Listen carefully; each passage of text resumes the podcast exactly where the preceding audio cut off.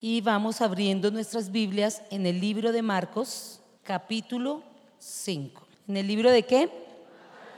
Marcos, capítulo 5. Primero vamos a colocarnos en pie y vamos a entregarle este tiempo al Señor y vamos a pedirle que el Espíritu Santo sea bienvenido a este lugar y sea el que nos guíe a entender y a comprender su palabra. Amén. ¿Lo hacemos? Padre, te damos gracias por este tiempo. Gracias Señor porque has traído vida a nuestra vida y a nuestro espíritu. Gracias Padre porque hoy podemos reconocer que sin ti nada podemos hacer. Gracias Señor por esta tu palabra. Hoy te digo Espíritu Santo, guíanos. Utiliza mi boca Señor Abre nuestro entendimiento para comprender y entender tu palabra. Hoy te pido, Señor, que nos hables a tu pueblo y a mí, Señor. En el nombre de Jesús. Amén y amén. Y vamos a leer la palabra. La charla de hoy se llama En medio del dolor. ¿Quiénes han tenido dolor? De todas las maneras. Un dolor de muela, un dolor en el cuerpo, un dolor emocional, a veces un dolor espiritual por alguna aflicción o por algo. Y vamos a mirar lo que hoy el Señor trae para nosotros. Y miren lo que dice el capítulo 5, versículo 23 del libro de Marcos. Y le rogaba mucho, diciendo, mi hija está agonizando. Ven y pon las manos sobre ella para que sea salva y vivirá. Tremenda palabra, ¿no?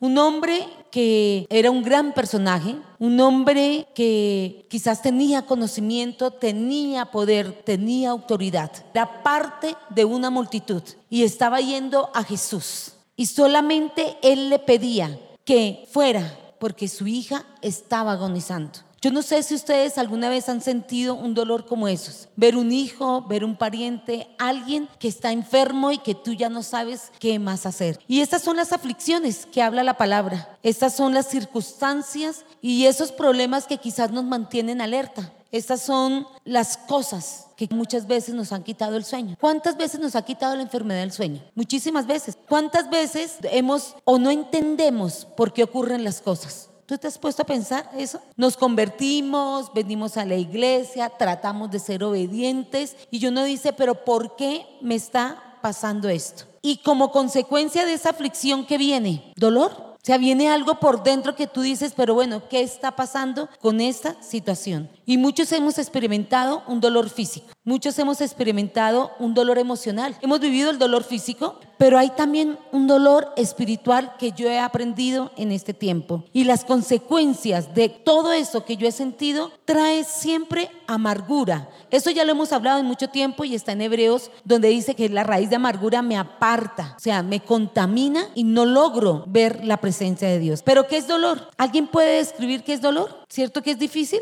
Yo no sé las que hemos tenido hijos. Yo les pregunto, ¿cómo es el dolor? Indescriptibles, un dolor que no sabemos. Yo por lo menos tengo cuatro hijos y los cuatro fueron totalmente diferentes y yo no puedo comparar el uno con el otro. Pero hay una palabra que a mí me gusta que está en la Biblia y está en el libro de Romanos 8, 28. Se lo voy a leer en la nueva versión internacional. Dice, sabemos que Dios dispone todas las cosas para el bien de quienes le aman, los que han sido llamados de acuerdo con su propósito. ¿Qué dice la versión normal? Dice, y sabemos que los que aman a Dios, todas las cosas le ayudan a bien. Esto es a los que conforme a su propósito son llamados. Yo he aprendido en este tiempo que cuando hay un dolor que me desgarra por dentro, yo no sé si ustedes habrán sentido un dolor que uno dice, pero ¿por qué tengo esto? Que nos como que nos por dentro nos aprieta, nos ahogamos, lloramos y no sabemos ni por qué lloramos. No logramos entender cuál es esa causa de ese dolor. Por lo menos a mí me ha pasado.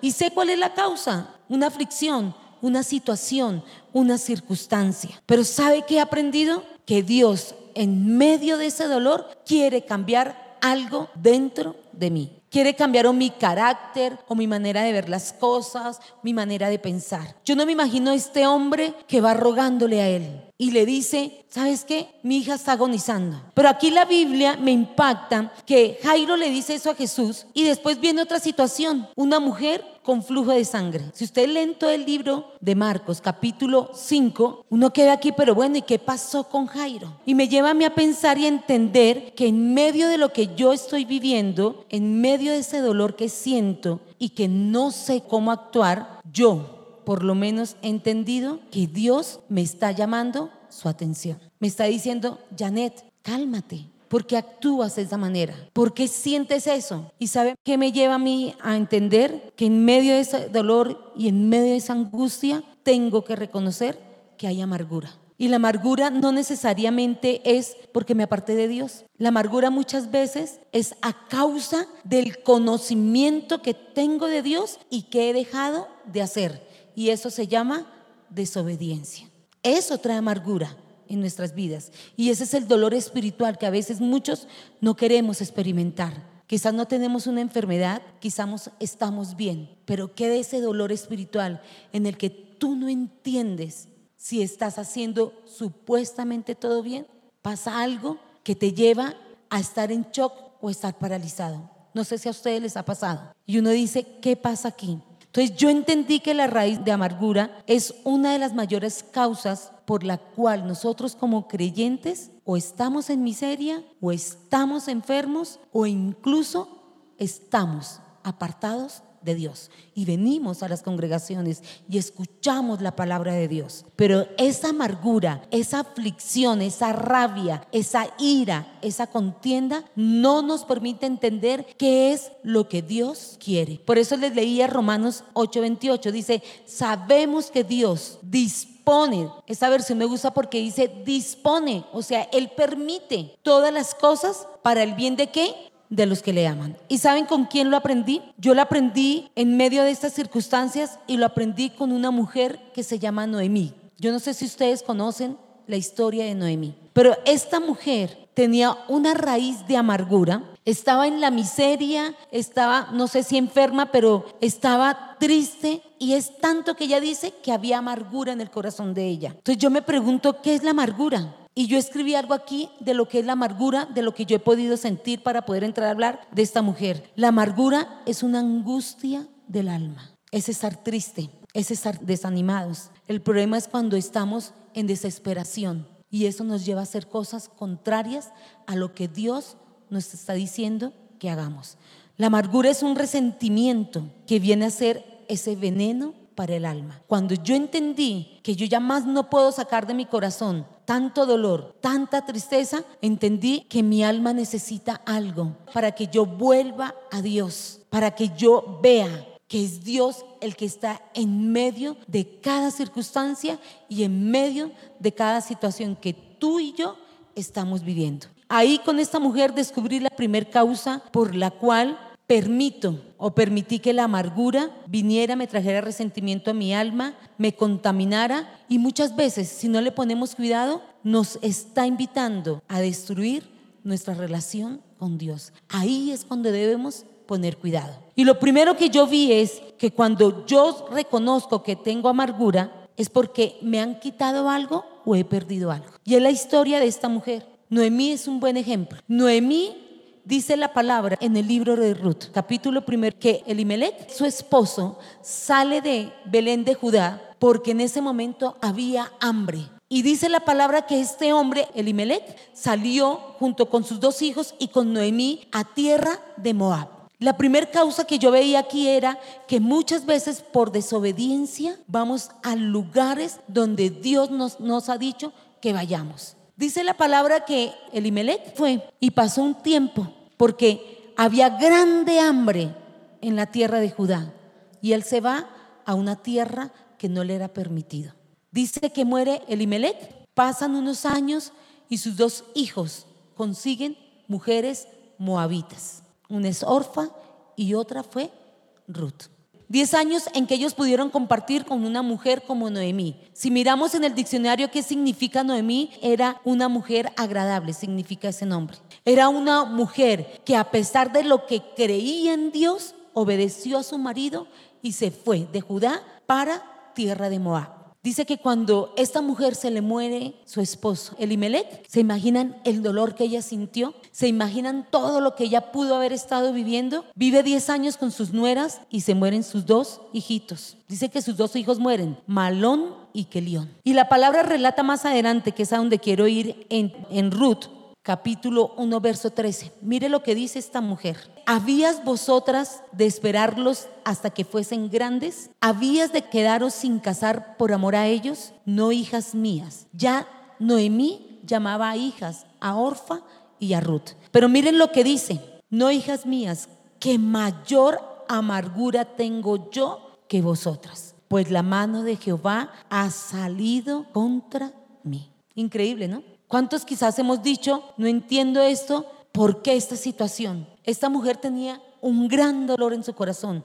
No solamente se muere su marido, sino sus dos hijos. ¿Y por qué llega esta mujer a esta conclusión? Porque en esa época, cuando moría el esposo, alguien, un familiar, tenía que coger a esta mujer y hacerla su esposa. Y ella para decirles eso les estaba diciendo, mira, por más que yo sea joven y que yo me casara y así tuviera hijos, ustedes no van a tener el tiempo para esperarlos y que mi hijo se case con ustedes. Por más que mis hijos crezcan y ustedes esperen, no va a ser posible. O sea, no había manera de restituir lo que les estaba pasando a estas dos mujeres. Entonces yo he entendido algo en este tiempo, que siempre que algo grande o importante es quitado de nuestras vidas, ¿sabe qué quiere el enemigo? Enviarnos un espíritu de amargura, que quizás no lo notamos. Nos volvemos amargados por el dolor, por lo que nos han quitado. Y esta mujer lo expresó. Pero yo quiero decirles algo que está en la palabra, en el libro de Santiago capítulo primero, verso 17. Quiero que lo escriban y lo vayan a leer en sus casas. Recuerda algo y recuerda ese versículo siempre. La vida siempre, siempre me va a mostrar un momento duro y difícil. Pero esta palabra dice que siempre Dios es el autor de toda buena dádiva. Romanos 8 me dice que van a vivir circunstancias difíciles, pero que si yo le amo a Él, si yo espero en Él, cosas buenas vienen. Y Santiago 1.17 me lo recordaba en estos días. Me decía que Él es el autor de toda buena dádiva. Entonces yo lo comparaba con esta mujer. ¿Por qué lo comparaba? Porque la segunda causa que yo he visto que ha venido amargura a mi vida es cuando tengo circunstancias que yo no puedo cambiar. Hay situaciones que yo no puedo cambiar. Y eso lo vi yo con esta mujer. Cuando una persona se encuentra bajo una circunstancia que lo sobrecoge y que no puede cambiar, ¿qué le viene? Desánimo. Yo no sé aquí cuántos estarán desanimados o cuántos que han dejado de venir están desanimados o cuántos de los que nos escuchan en las redes están desanimados. No, pero yo para qué sigo ya en esto. La misma situación, los mismos problemas, las mismas circunstancias. Nos angustiamos y nos desesperamos y a veces nos sentimos sin esperanza. Yo muchas veces me he sentido así, digo, pero ya para qué seguimos, ya para qué avanzamos. Y en esos momentos es en el que yo empiezo y me acojo a las palabras y a las promesas de Dios en la Biblia. Yo solo sé que hay una promesa que Él nos ha regalado y yo le creo a esa promesa y le creo a esa palabra. Y cuando yo me someto muchas veces a mirar mi dolor, mis circunstancias, me detengo. No puedo tomar buenas y sabias decisiones. No puedo ver lo que Dios me ha regalado en su palabra para creerle a su promesa, porque vivo el día a día. Porque digo, ya pasaron 11 meses. ¿Y qué va a pasar? Porque escucho lo que la gente dice, pero si Dios estuviera con ustedes, usted no viviría en esto. Y yo le digo, no, ¿sabe que le doy gracias a Dios por todo lo que yo vivo a diario? Porque en medio del dolor yo le recuerdo a Dios y le digo lo que dice en Santiago. Tú, Señor, eres autor de toda buena dádiva. Nosotros somos tus siervos. Nosotros somos tus hijos. Y yo lo vi cuando estudiaba esta palabra en el libro de Ruth. Me impacta esta palabra. Y lo tercer causa que yo vi que trae a mí dolor, amargura, trae aflicción, es cuando alguien que nos ha herido emocionalmente, no me detengo y le pido a Dios que me ayude. Ruth fue una de esas mujeres. No sabemos qué pensó Ruth cuando quedó viuda. Ruth, una mujer que creía en Dios, fue llevada por obediencia, por sujeción a su esposo, a una tierra que no era la que Dios les había dicho que fuera. Se apresuró este hombre, Elimelech. ¿Ustedes saben qué estaba pensando esta mujer? No, pero si Elimelech no se hubiera ido, no se hubiera muerto, yo no estaría viuda, no estaría sin hijos. Pero este hombre, ¿por qué no obedeció a Dios? Si ven que a veces no pensamos y Elimelech no pensó. Elimelech no le creyó a Dios porque había gran hambruna, dice la palabra. Elimelech salió queriendo hacer lo que él quería y se llevó a sus hijos y a su mujer. ¿No se ha puesto a pensar qué había en el pensamiento de esta mujer? Se le muere el marido, después se le mueren los hijos. Y después dice, ella misma lo dice, que mayor amargura tengo yo que vosotros, pues la mano de Jehová ha salido contra mí. Yo aquí que cuando alguien nos ha herido emocionalmente es una de las razones por las cuales vienen esa amargura del pasado. ¿Y sabe cuál es el problema? Que muchas veces pensamos que lo que nos sucede hoy es por consecuencia de lo que pasó hace 10, 15 y 20 años. Y yo he entendido que no. Porque la palabra me enseña que si yo me aparto del pecado, que si yo confieso mi pecado, que si yo me vuelvo a Él, dice que Él nunca más se acordará de mi pecado. ¿Y qué hacemos nosotros? Lo recordamos mañana, tarde y noche. Tenemos que aprender a madurar en el Espíritu. Las heridas deben ser sanadas. Y, y mira lo que hace un ciclo de raíz de amargura. Viene la herida emocional, viene la ofensa, viene la falta de perdón, viene el resentimiento, viene esa amargura y la amargura me trae odio y rencor. Yo no sé cuántos estén así. Yo muchas veces ando en amargura. Yo muchas veces no entiendo lo que Dios está haciendo. Yo muchas veces digo, soy valiente, soy esforzada, me levanto y creo. Pero cuando viene alguien que pone el dedo en la llaga, me desborono. Y digo, hacia dónde voy. ¿Y sabe qué hace Satanás para que el dolor no se vaya y para que la amargura persista en nosotros? Puede que yo ya no me acuerde lo que pasó en el pasado, pero si el enemigo te coloca circunstancias para que tú siempre vuelvas al pasado y la amargura persista en cada uno de nosotros. Y es cuando yo tengo que volverme a Dios. Entonces yo tengo siete cosas para liberarnos del dolor. Siete para terminar con esto y se las voy a decir rápidamente. Pero quiero que ustedes vean y me quiero volver al libro de Ruth, capítulo primero, verso 6. Lo que yo les conté fue todo lo que dice los primeros cinco versículos cuando Amilek sale con su mujer, Noemí, y con sus dos hijos. Pero miren lo que dice el verso 6. Cuando ya habían muerto los dos hijos, está en el verso 5.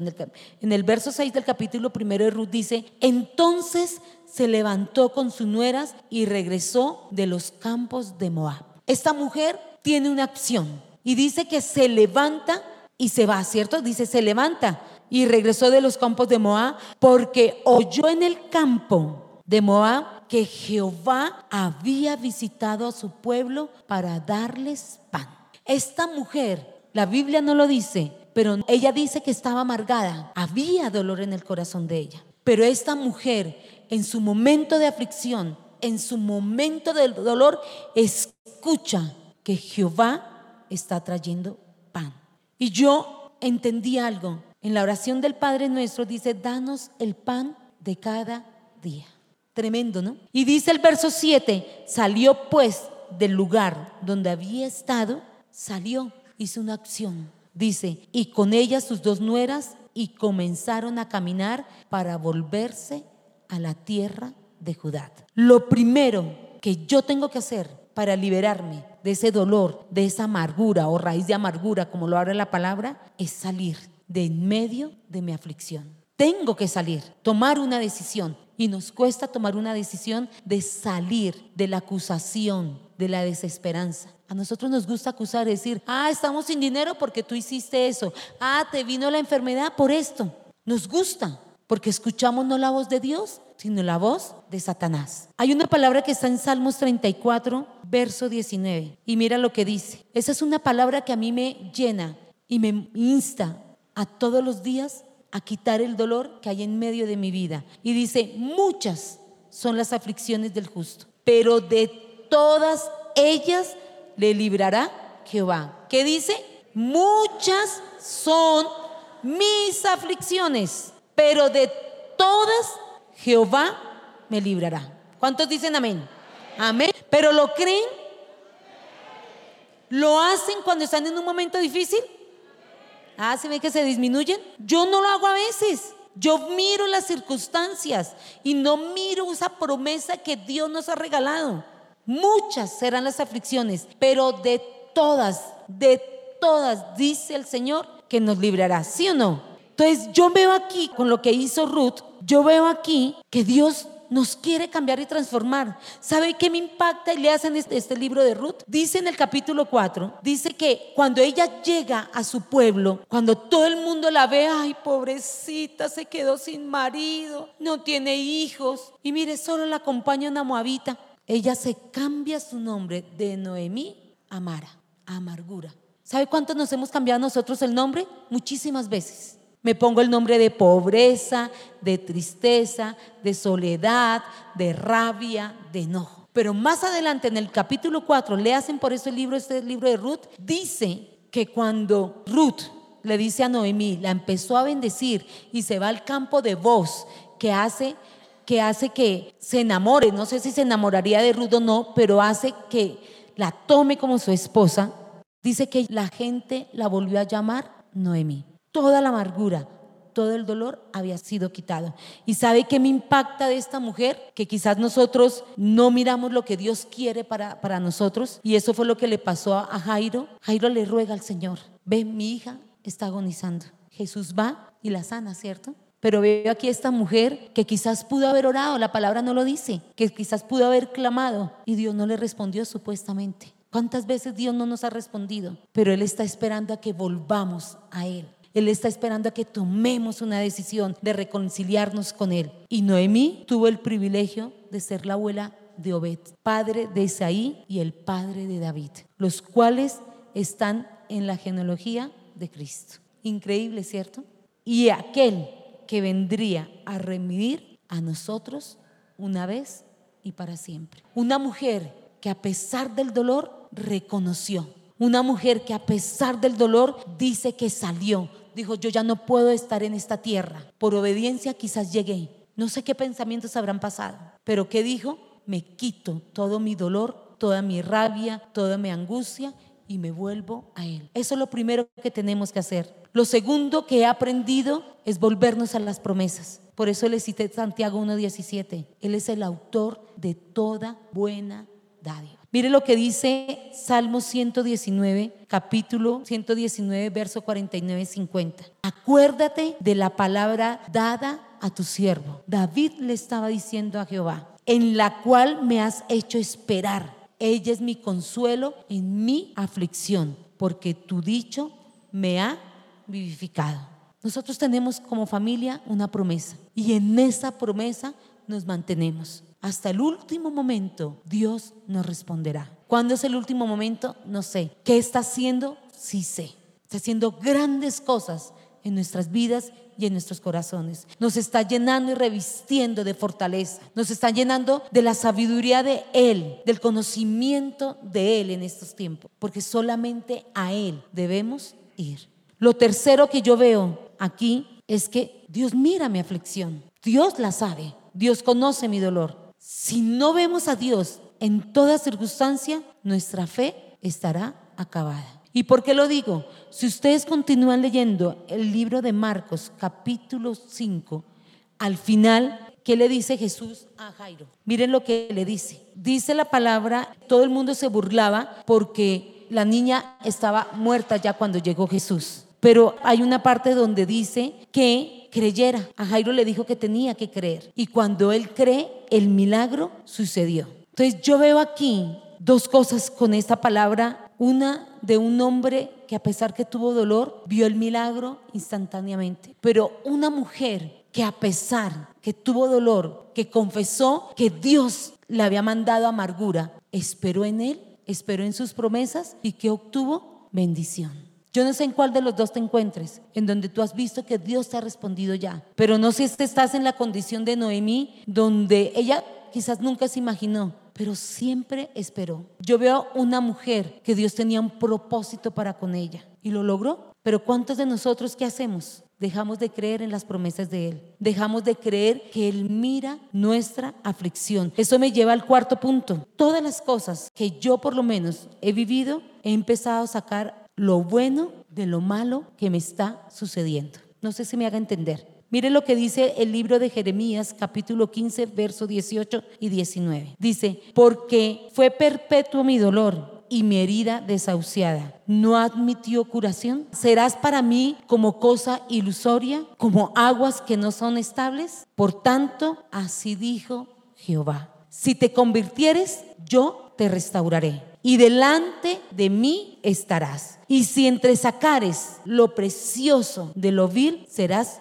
como mi boca. Conviértase en ellos a ti y tú no te conviertas a ellos. Esta palabra es la que nosotros nos sostiene. Nosotros no podemos mirar nuestras circunstancias. Yo no puedo mirar lo que estoy viviendo, porque donde lo mire me quedo en mi dolor, en mi angustia, en mi enojo, en mi rabia. Y aquí el Señor dice, no importa tu situación, tu circunstancia o lo que vivas, no importa lo que el mundo te diga, que ellos se conviertan a tu Dios y no tú al Dios de ellos. ¿Y sabe que Ruth lo logró? con Noemí. Yo no sé qué habrá pasado en los 10 años que convivió Ruth con Noemí, pero la palabra me enseña y me dice que Orfa le dio un beso a, Noemí y se fue. Y Ruth, ¿sabe qué le dice esta moabita? Dios tenía un propósito con Ruth. Era una moabita. ¿Cómo se trae esta moabita este, aquí a la tierra de Judá? Pero a través de Ruth vino Jesús. Esta palabra se cumple de lo vil y lo menospreciado. Esta mujer se convirtió al Dios que vio que Noemí quizás exaltaba, que quizás daba ejemplo y testimonio, lo cual quizás a mí por lo menos me falta mucho dar testimonio. A mí a veces no me puedo controlar y cuando yo volví a leer este libro, yo decía, Dios mío, esta mujer fue una mujer que te amó con todo lo que ella pasó. Y lo quinto que yo veo aquí, tenemos que aprender a tomar la decisión de perdonar. Mira, yo he aprendido algo, que nunca seremos sanados de un dolor, de una circunstancia difícil, de una desesperación por algo que nos fue quitado. Es difícil. Si una madre pierde un hijo, ¿es fácil sanar eso? Yo no sé qué habrán mujeres o hombres que han perdido un hijo. Difícil. Yo he vivido eso, no lo he vivido yo, pero sí lo vi de mi cuñada cuando perdió a su hijo hace seis años ya. Y ha sido difícil. Ha sido difícil porque en medio de ese luto han venido diferentes procesos en ella. Primero la acusación, después el dolor, la aflicción, no quieren levantarse, no quieren continuar. Pero yo he aprendido que de eso negativo Dios trae bendición. De eso negativo que estás viviendo, acuérdate, va a venir bendición a tu vida. ¿Sí o no? Entonces digan más fuerte el amén. Amén, ¿cierto? Entonces yo veo aquí algo, que no importa lo que estemos pasando, yo no sé Dios qué estar haciendo, ni en tu vida ni en mi vida. Yo sé que soy una mujer que me falta mucho, que a veces soy muy débil, pero le creo a Dios y le clamo a Dios y le digo, Señor, obra en cada uno de nosotros. Señor, que la gente te crea a ti, que la gente se convierta a ti. El Señor quiere restaurar. Y de eso vil y de eso menospreciado, grandes cosas Dios hará. Entonces no menosprecies a tus hijos que quizás no se han convertido. No menosprecies a ese cónyuge que quizás estás cansada o cansado porque no sabes qué vas a hacer. Porque tanto hombres como mujeres dicen, ya no sabemos qué hacer. Mi mujer me acusa, mi mujer me dice, o el hombre dice, pero mi mujer, la cantaleta. No importa, saca provecho de eso malo para que Dios haga algo bueno, no solo en tu vida, sino en tu descendencia, en tus generaciones. Eso es lo que Dios nos está diciendo. Estas mujeres yo no creo que pensarían que iba a pasar tantos años después, 2024 años después, y más yo pienso, con todos los que estamos aquí hoy en día sentados y quizás muchos de los que nos están escuchando. Tú no sabes lo que Dios va a hacer. Y esto me lleva a mí a tomar la decisión de que tengo que empezar a perdonar, a pedir perdón a Dios y a las personas que he ofendido. Entonces es importante que hagamos una lista a quienes hemos ofendido. Y me lleva a algo sexto que es que tengo que expresar ese perdón de la manera correcta. Tengo que ser específico con cada palabra, con cada circunstancia, con cada cosa que yo hice o con cada cosa que quizás lo hago sin querer. Y arrepentirme, eso es lo séptimo. He aprendido a arrepentirme por el pecado de juicio contra personas que quizás me hirieron y quizás también a veces contra Dios, he tenido que ir a Dios. Entonces, cuando hay faltas de perdón y amargura en nuestras vidas, juzgamos a las personas. Y yo sí quiero hacer algo. Yo, yo sé que no soy una persona muy dada a hablar con la gente, pero yo sí quiero pedirles perdón a ustedes, porque muchas veces han venido a abrazarme. A mí no me gusta que me abracen. Y le quiero pedir perdón a cada uno de los de ustedes que me han pedido un abrazo y no se los he dado. Quiero que me entiendan. No me gusta recibir abrazos. ¿Tengo que sanar? Sí. Y le he pedido perdón a Dios porque quizás he ofendido a gente. Pero yo también les digo algo. Yo tengo que aprender a entender cómo son las personas. Y por eso me han señalado y me han juzgado. He sentido dolor en mi corazón, porque a veces llego a pensar que mucha gente se va por mi forma de ser. Y le he pedido a Dios que sane y restaure eso. Entonces yo los invito a que hoy nos colocamos en pie. Yo no sé cuál es tu dolor, yo no sé cuál es tu amargura, yo no sé cuál es tu contienda, cuál es tu ira, pero yo sí les digo algo, Entiendan que hay personas que no nos gustan que nos abracen. Y no es porque los despreciemos. Y por eso le pido perdón porque yo lo he hecho muchas veces. Y me abrazan, le digo, no, no me abracen. Entiéndame. Entonces he aprendido a aceptar la gente y eso produce dolor en nuestros corazones. Pero ¿sabe qué he aprendido? A no juzgar, porque cuando yo quiero abrazar a alguien no se deja, como yo sé que es como soy yo, no la abrazo. Y yo lo he entendido, ¿sabe? Con mi mamá. Yo a mi mamá no soy capaz de abrazarla porque quizás nunca me dio un abrazo. Pero ayer yo sentí algo y le pedí a Dios, preparando la charla, y le decía a Dios, yo necesito tu abrazo. Yo necesito sentir ese abrazo, de verdad, un abrazo que venga de Él. Y he aprendido que los abrazos lo he vivido y quizás por muchas veces la circunstancia que estamos pasando, mucha gente nos abrazaron y esa gente fue la que nos traicionó y esa gente fue la que nos señaló y nos enjuició. Y ese es un dolor que debemos sanar. Ese es un dolor que me muestra y me hace ver y me hace entender que yo tengo que darle gracias a Dios por cada circunstancia que estoy viviendo, porque he aprendido a volverme a Él. He aprendido y he reconocido que Él tiene grandes cosas con nosotros. He aprendido que tengo que cambiar, que tengo que ser diferente, no porque el mundo me lo diga, porque yo sé quién soy delante de Dios. He aprendido a entender a mis hijos, a entender a Luis, a entender a cada uno de los que me rodea. ¿Sabe qué he hecho? Cuando Dios ha quitado el dolor de mi corazón, he aprendido que tengo que ponerme en los pantalones y en los pies de cada persona que tengo alrededor mío y no juzgarla y no decirle no te perdono. ¿Por qué? Porque la falta de perdón me aparta de Dios, me contamina. Y he entendido que hay un dolor espiritual, pero Dios también nos sana de ese dolor espiritual. Entonces yo los invito a ustedes a que por un momento cierren sus ojos y mire qué hay en medio de ustedes. Qué rabia, qué dolor, qué incertidumbre. Quizás a Jairo le fue bien, dirán muchos.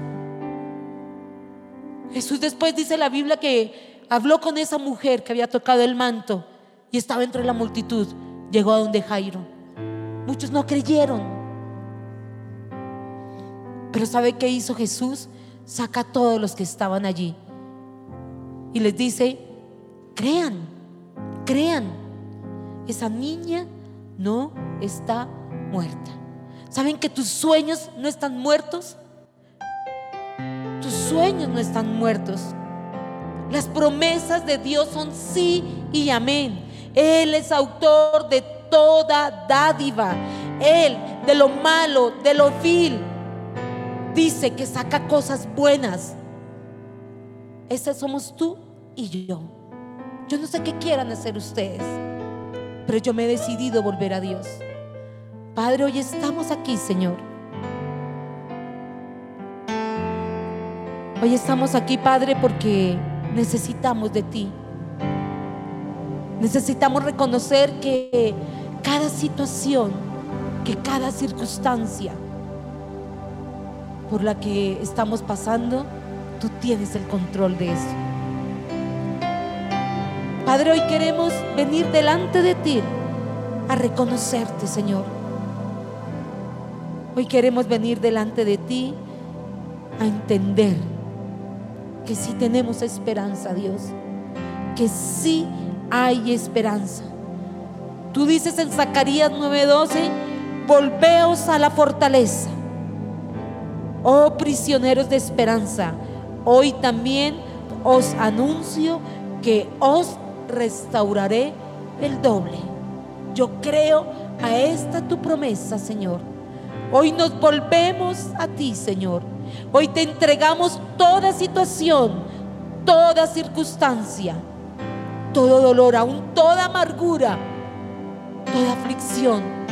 Porque tú dices que de todas las aflicciones tú nos sacarás y andarás con nosotros, Señor. Hoy te damos gracias, Padre. Gracias, Señor, porque tú has visto nuestra aflicción. Tú has visto nuestro dolor, Padre. Porque tú estás en medio de nosotros. Padre, hoy te doy gracias, Señor. Gracias porque aquí estamos, tu pueblo, Dios. Quizás muchos nos están escuchando, nos escucharán a través de las redes sociales. Padre, toca, Espíritu Santo, a cada persona. Yo no puedo hacer nada, Dios. Yo solamente soy instrumento en tus manos, Señor. Te pido, Espíritu Santo, que tomes control de nuestros pensamientos que quites todo entenebrecimiento que no nos permite entender tu propósito en nuestras vidas, Padre. Hoy tomo la decisión de perdonarme como soy yo, Dios. Te pido que me perdones, Señor. Y pido perdón a cada persona que he dañado, que he hecho mal en contra de ellos, Dios. Hoy me arrepiento de mi pecado, Dios, porque te he desobedecido a ti. Porque a raíz de ese dolor que ha producido amargura dentro de mí, me he apartado y me he alejado de tu presencia. Hoy estamos aquí, Señor, buscándote a ti, Padre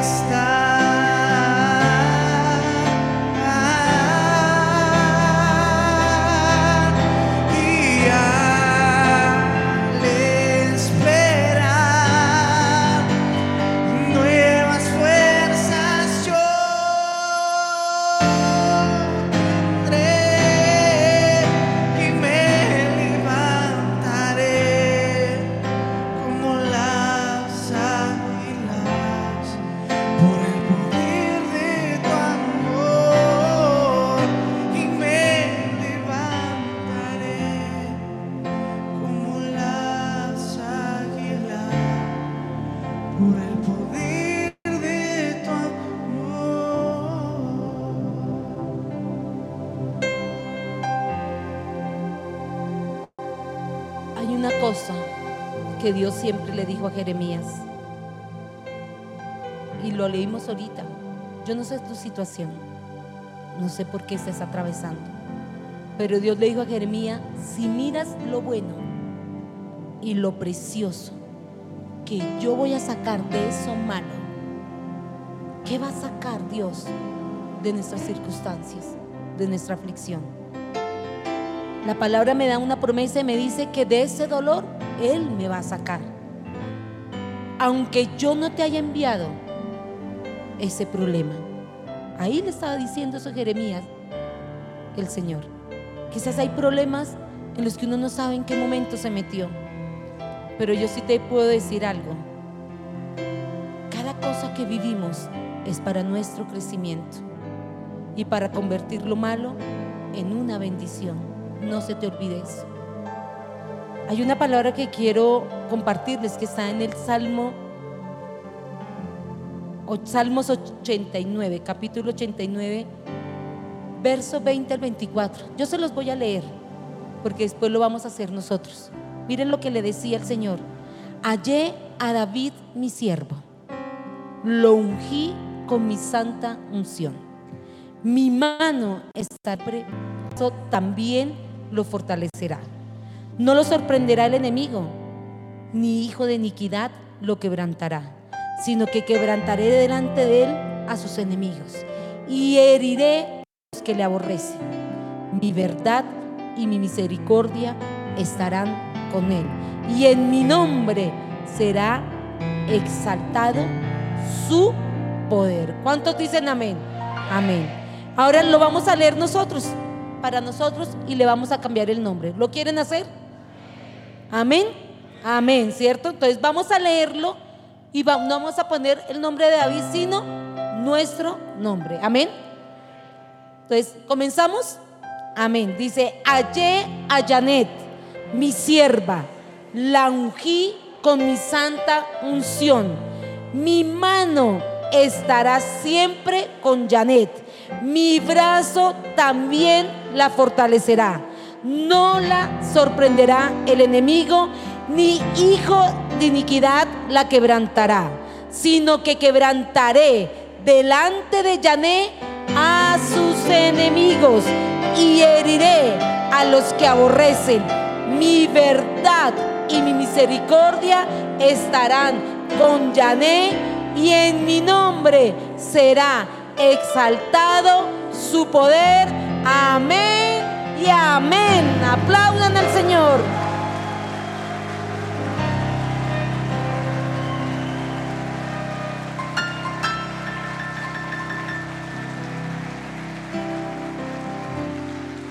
Este es un tiempo que tenemos para pensar.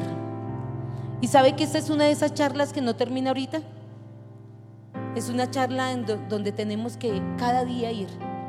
Porque el dolor siempre va a estar. Siempre va a haber dolor. Siempre van a haber aflicciones. Pero el Señor dice que de todas nuestras aflicciones, ¿el qué? Nos sacará. Depende de quién. De ti y de mí. ¿Sí o no? Entonces vamos a darle gracias al Señor. Vamos a cantar una vez más este- esta canción donde de verdad Él nos guarde, nos cubra. Que cuando estemos en medio de la aflicción podamos todos volver a Él.